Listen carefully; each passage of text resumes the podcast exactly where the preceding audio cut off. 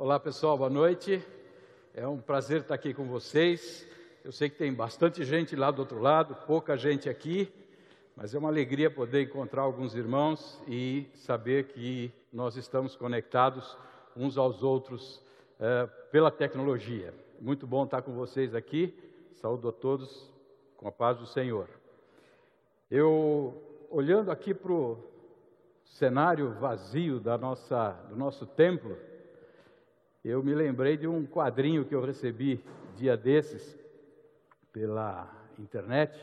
O brasileiro é muito criativo para fazer piada até com a desgraça, né? Eu recebi um quadrinho, uma charge, do diabo conversando com Deus. Vocês sabem que isso acontece, né? Aconteceu lá no livro de Jó, depois Jesus também repreendeu Pedro, é, que Satanás estava usando para tentá-lo, né? Então, vale a brincadeira aí, mas Satanás virou para Deus e falou: É Deus, acho que essa batalha eu estou ganhando. Com a Covid-19, eu fechei um monte de igreja. E Deus disse: Você está muito enganado. Com a Covid-19, nós abrimos uma igreja em cada casa. E é com esse sentimento que eu estou aqui hoje falando com você, com a alegria de saber que Deus está conosco aqui, assim como está com você aí, e nós somos igreja. A economia pode parar, a cidade pode parar, os transportes podem parar, mas a igreja de Jesus Cristo não vai parar. É nisso que nós cremos e por isso que nós investimos, é nisso que nós investimos a nossa vida, de falar do reino dele para todas as pessoas que precisam ouvir e precisam da salvação. Minha prática devocional durante essa quarentena está sendo rigorosa.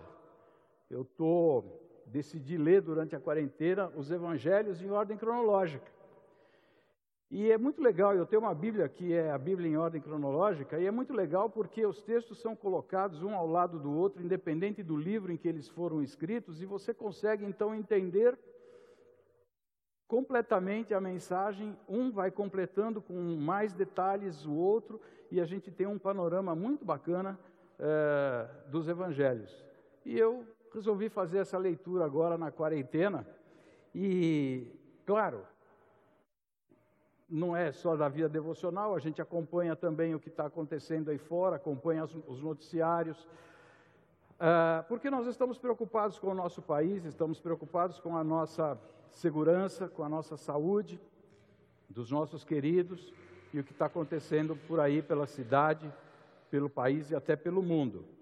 Mas a gente viu que notícias, informações, conselhos chegam de todo lado chegam de todas as esferas, seja esferas de saúde mundial, federal, municipal, estadual, chega, chega, pelo WhatsApp, chega fake news, chega a notícia boa, chega, enfim, todo tipo de notícia nós estamos sendo bombardeados e isso cria uma série de divergência de opiniões entre as autoridades, entre os órgãos de imprensa, e cada um tem uma opinião e acha que aquilo é o certo.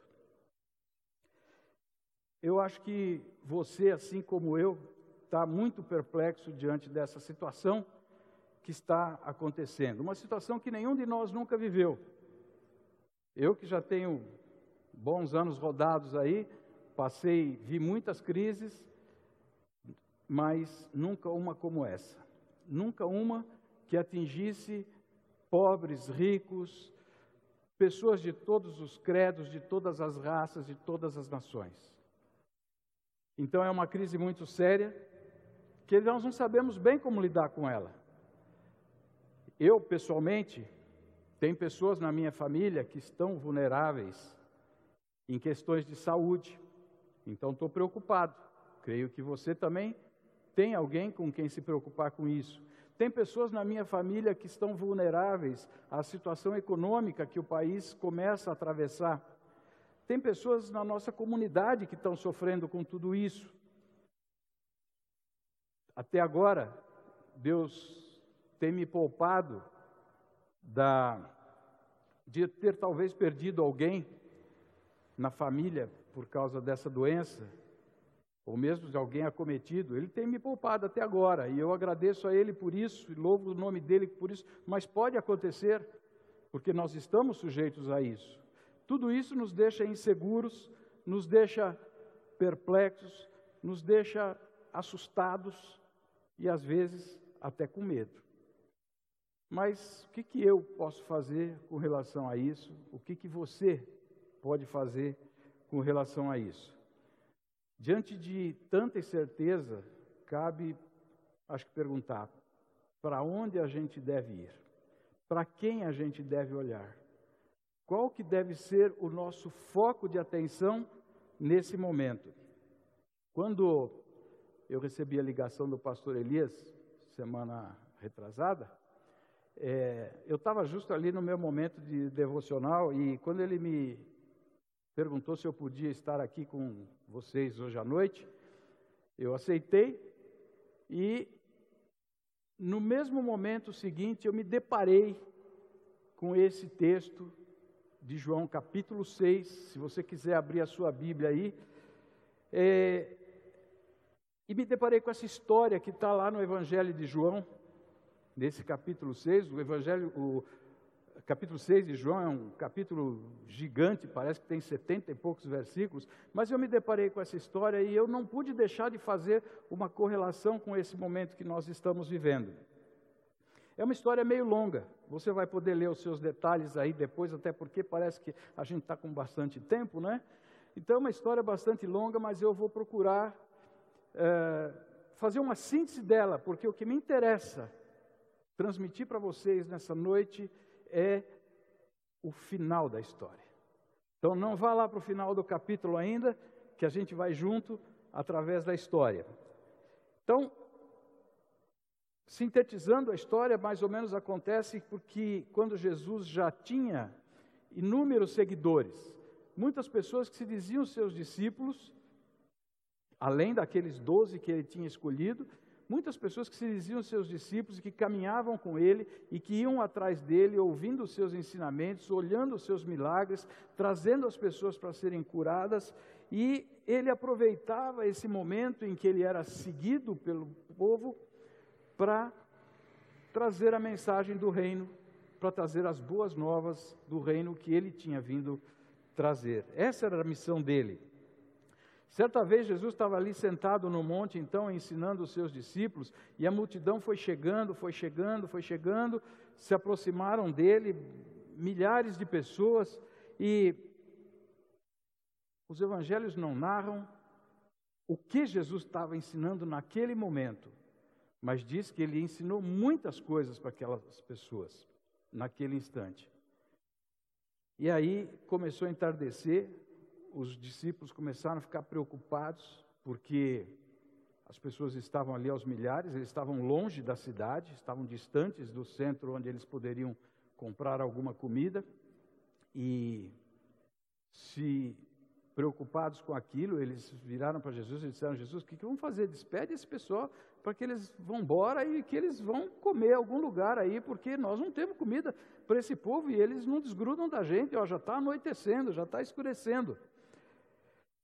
Jesus, então, mesmo diante da incerteza dos seus discípulos, ainda naquele momento, de que ele poderia resolver aquela situação, é, que era uma situação totalmente inusitada, Jesus é, recolhe cinco pães, dois peixes e alimenta aquelas mais de cinco mil pessoas, somente com aqueles cinco pães e dois peixes. Afinal, ele era o Deus da provisão entre nós.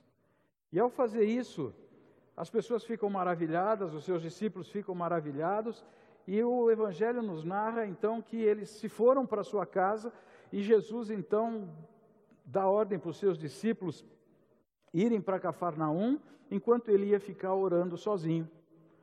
Os discípulos saem, pegam, entram no barco, vão para Cafarnaum, as pessoas que estavam por ali, algumas ainda viram que os seus discípulos foram e Jesus não tinha ido, mas Jesus se retira para orar.